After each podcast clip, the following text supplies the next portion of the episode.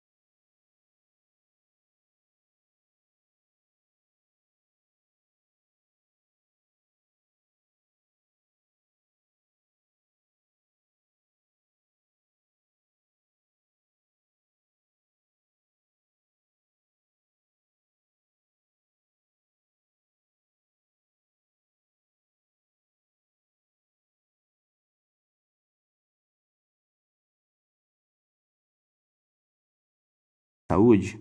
Bem, é possível que sim, caso houver doenças sexualmente transmissíveis, e é possível que seja praticada de maneiras que são prejudiciais.